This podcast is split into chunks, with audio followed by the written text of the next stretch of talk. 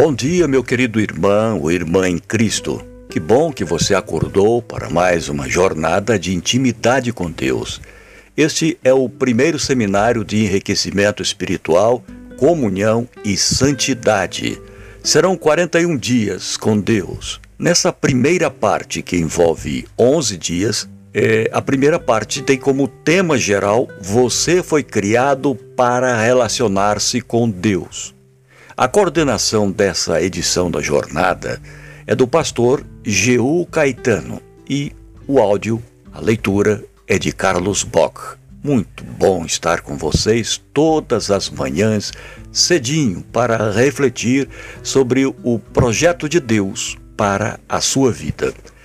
E hoje nós estamos no dia número 7 e o tema Meditação e Crescimento Espiritual. Vamos então ao estudo. Mas as vossas iniquidades fazem separação entre vós e o vosso Deus, e os vossos pecados encobrem o seu rosto de vós, para que não vos ouça. Isaías, capítulo 59, versículo 2. Antes, o seu prazer está na lei do Senhor, e na sua lei medita de dia e de noite. Salmo 1, verso 2. Agrada-te do Senhor, e ele satisfará os desejos do teu coração. Salmo 37, verso 4. A maturidade espiritual é um processo que leva tempo, e a meditação bíblica é uma ferramenta indispensável para interiorizar a verdade no coração. Na jornada de hoje, vamos conhecer duas condições básicas para que a meditação resulte em crescimento espiritual e conduza você à presença de Deus no decorrer do dia. Primeira condição: afastar-se do pecado.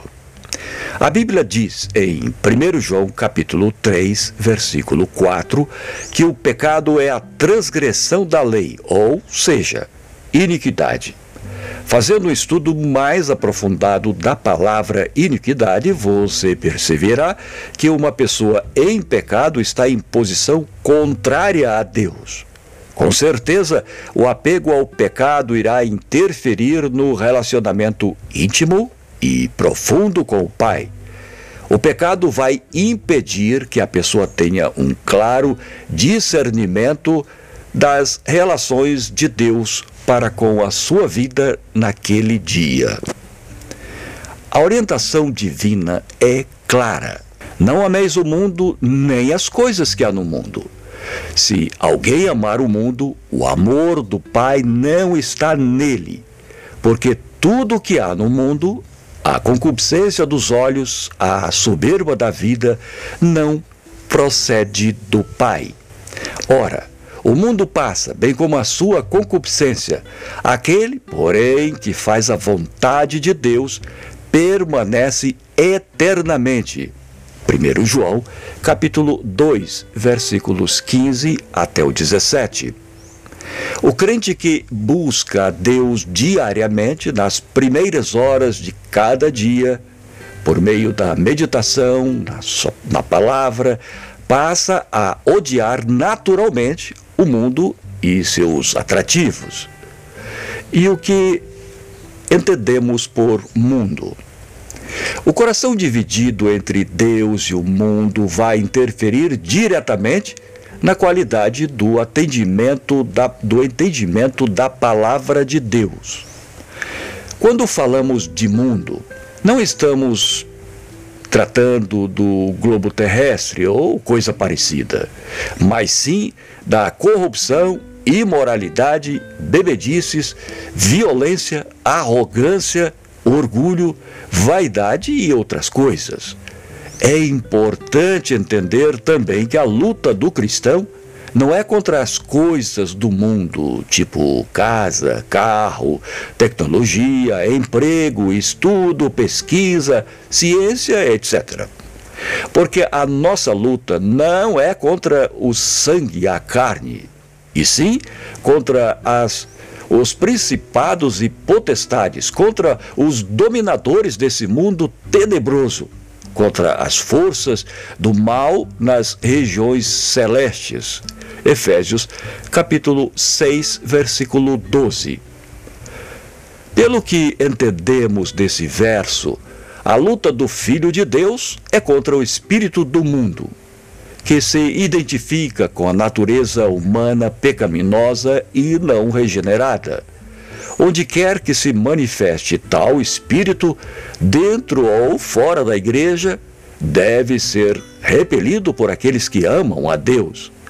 Assim, assim sendo, a palavra mundo deve ser entendida como sendo tudo aquilo que interfere em nosso relacionamento permanente com Deus nas horas de cada dia. Lembre-se, Deus deseja ocupar o primeiro lugar em sua vida. Segunda condição: ir com alegria à presença do Senhor. Ir à presença do Senhor é uma condição básica para a meditação profunda, crescimento espiritual profundo durante o dia. O encontro com Deus deve ser o mais aguardado e fascinante de todos os nossos afazeres. Cada adorador deve ser envolvido por um profundo sentimento de gratidão por tudo que ele é e o que está fazendo agora. Isso vai produzir um grande contentamento e alegria na presença do Senhor. Pare e reflita. Existe alguma área ou coisa em minha vida que o espírito do mundo esteja prevalecendo? Você tem ido à presença de Deus do jeito que se levanta ou tem feito outras coisas para depois procurar Deus? O apóstolo Paulo fala dessa experiência. Fizeste-me conhecer os caminhos da vida. Encher-me-ás de alegria na tua presença. Atos, capítulo 2, versículo 28. O salmista fala de da meditação como um momento de deleite e prazer.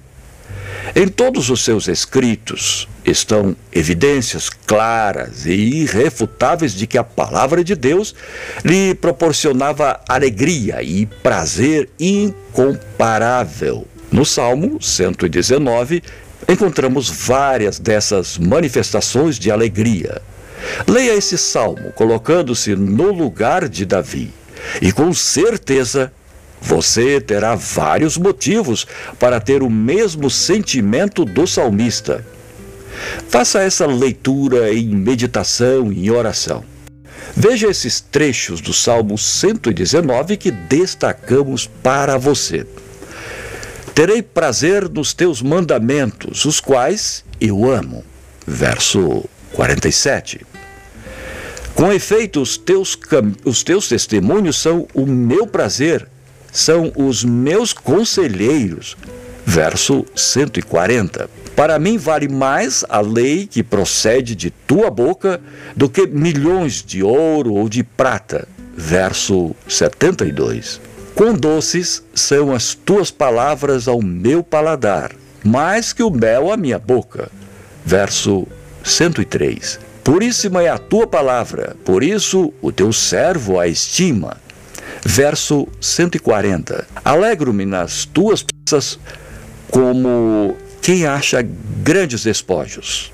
Verso 162. Está percebendo como é diferente estudar e meditar na palavra, pondo em prática essas condições? Porque a meditação e leitura da Bíblia, dentro desse modelo, não ficam monótonas nem cansativas por dois motivos básicos. Primeiro, deleitar-se no Senhor. A Bíblia é a palavra de Deus e não podemos separar uma pessoa de sua fala ou voz. Portanto, se nos deleitamos com a palavra, logo nos deleitaremos em Deus, que é o seu autor. Esta era a experiência de Davi. A segurança está é, e seguramente será nossa também. Naturalmente, ele desenvolveu esse sentimento pelo relacionamento diário que mantinha com ele. Assim ele amava a Deus, tinha gozo e prazer no Senhor. Deus era a sua vida. Segundo, deleitar-se na vontade de Deus. Quem deleita-se em Deus e em Sua palavra vai procurar conhecer qual é a verdade dele, para se alegrar em fazer a Sua vontade. A Bíblia deixa claro o que devemos fazer para agradar a Deus. E aquilo que pedimos dele recebemos, porque guardamos seus mandamentos e fazemos diante dele o que lhe é agradável. 1 João, capítulo 3, versículo 22. Essa era a postura de Davi. Ele disse o seguinte: Agrada-me fazer a tua vontade, ó Deus meu. Dentro em meu coração está a tua lei. Salmo 40, verso 8. A minha atitude como filho de Deus é buscar conhecer a vontade de meu Pai no começo de cada dia. É melhor conhecer o que Ele quer de mim no começo do dia do que chegar ao fim do mesmo pedindo perdão pelos erros. Devemos ter consciência de que essa busca não deve ser uma obrigação, mas sim satisfação em buscar conhecer os planos de Deus para aquele dia.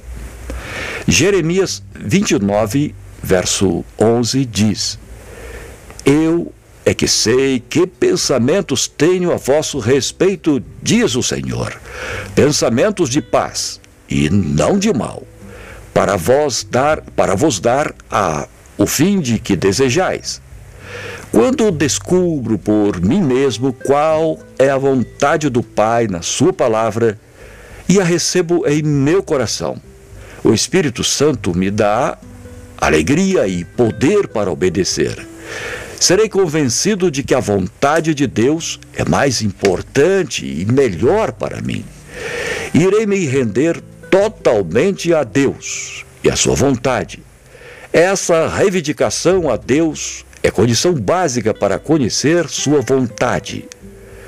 O apelo do apóstolo é: Rogo-vos, pois, irmãos, pelas misericórdias de Deus, que apresenteis os vossos corpos por sacrifício vivo, santo e agradável a Deus, que é o vosso culto racional. E não vos conformeis com este século, mas transformai-vos pela renovação de vossa mente, para que experimenteis qual seja a boa, agradável e perfeita vontade de Deus. Romanos, capítulo 12, versículo 2. Terceiro, deleitar-se na palavra. Nesse encontro de comunhão, Deus me fala por Sua palavra e eu falo por Ele pela oração. Assim, cheio de alegria, irei me deleitar no Senhor e em Sua vontade. Isso me proporcionará momentos sumamente agradáveis. Ao me encontrar com o Senhor no começo de cada dia, e ouvindo Sua voz e contemplando Sua face, permitirei que o prazer se intensifique cada vez mais em mim. Desse modo, a meditação se torna uma prática indispensável nos processos de nossa maturidade espiritual, pois nela temos um relacionamento de amor do qual Deus tem comunhão conosco e nós com Ele. Texto complementar. Continue orando pelos cinco amigos que o Espírito Santo lhe indicou. Ele fará a obra enquanto você intercede. Você já está revestido da completa armadura de Deus? Os que, os que põem toda a armadura de Deus e devotam algum tempo cada dia à meditação, oração e estudo da palavra das Escrituras estarão em ligação com o céu e terão uma influência salvadora, transformadora sobre os que o cercam.